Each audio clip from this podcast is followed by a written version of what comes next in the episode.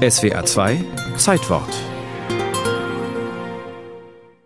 Das Gévaudan im Süden Frankreichs ist eine dicht bewaldete Region mit schroffen Felsen und unzugänglichen Moorlandschaften.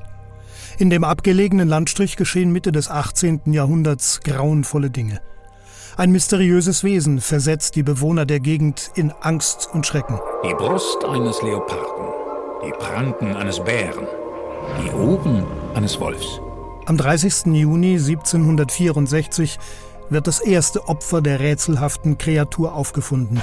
Eine Frau namens Jeanne Boulet. Wenig später gehen die unheimlichen Angriffe weiter. Zwei Jugendliche, zwei Kinder und eine junge Frau sind die nächsten Opfer. Sie hatte Besseren an den Beinen, einen aufgerissenen Bauch, aus dem die Gedärme quollen und ein zerfetztes Gesicht, was alles auf den Angriff eines Tieres schließen ließ. Der Historiker und Buchautor Utz Anhalt hat sich mit den Vorgängen im Gévaudan und den Quellen der Geschichte beschäftigt. Nach den ersten Attacken kursieren Mitte der 1760er Jahre Flugschriften mit furchteinflößenden Bildern und Beschreibungen. Bär, Wolf oder gar Werwolf.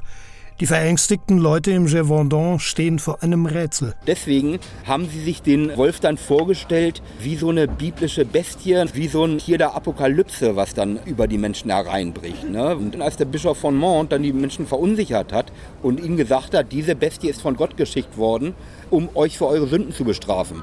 Spätestens da haben sie sich ja auch eine übernatürliche Kreatur vorgestellt. Im September 1764, zwei Monate nach dem ersten Angriff, lässt der König zur Jagd auf das Untier blasen. Zahllose Wölfe bleiben auf der Strecke, doch das Morden geht zunächst weiter. Im November erschien dann das Grauen beendet. Ein sehr großer Wolfsrüde wurde von den Jägern erschossen. Das Tier hatte offensichtlich Kontakte mit Menschen gehabt, denn es hatte Narben von der Kugeln auf seiner Haut. Doch Jäger und Bewohner der Region atmen zu früh auf. Die sogenannte Bestie des Gévaudan schlägt wieder zu und tötet bis 1767 mehr als 100 Menschen. Wer oder was steckte hinter der grausigen Geschichte? Einem Hinweis haben die Menschen damals wenig Aufmerksamkeit geschenkt. Zu wenig, glaubt der Historiker und Wolfsexperte Utz Anhalt. Einigen Opfern war dann die Kleidung entfernt und zusammengelegt worden. Einige Opfer waren ausgeraubt worden. Also es wurde deutlich, dass an der Geschichte nicht nur ein Tier beteiligt sein konnte. Dabei geriet Jean Chastel ins Visier, ein zwielichtiger Tagelöhner und Hundezüchter, der mit seinen Söhnen im Wald hauste.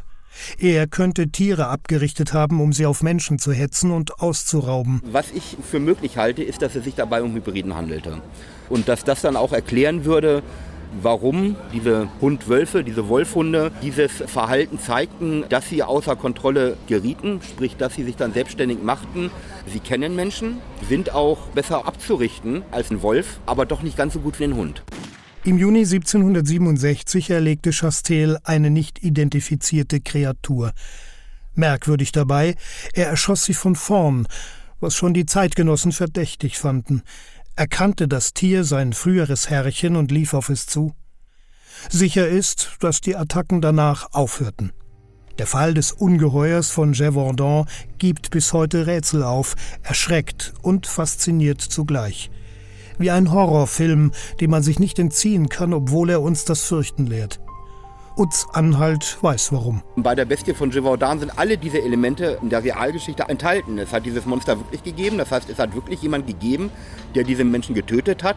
Es hat auch wirklich einen Jäger gegeben, der das anscheinend beendet hat. Aber dann bleibt am Ende doch noch ein Mysterium. Und das ist genau der Stoff, aus dem Horrorfilme sind.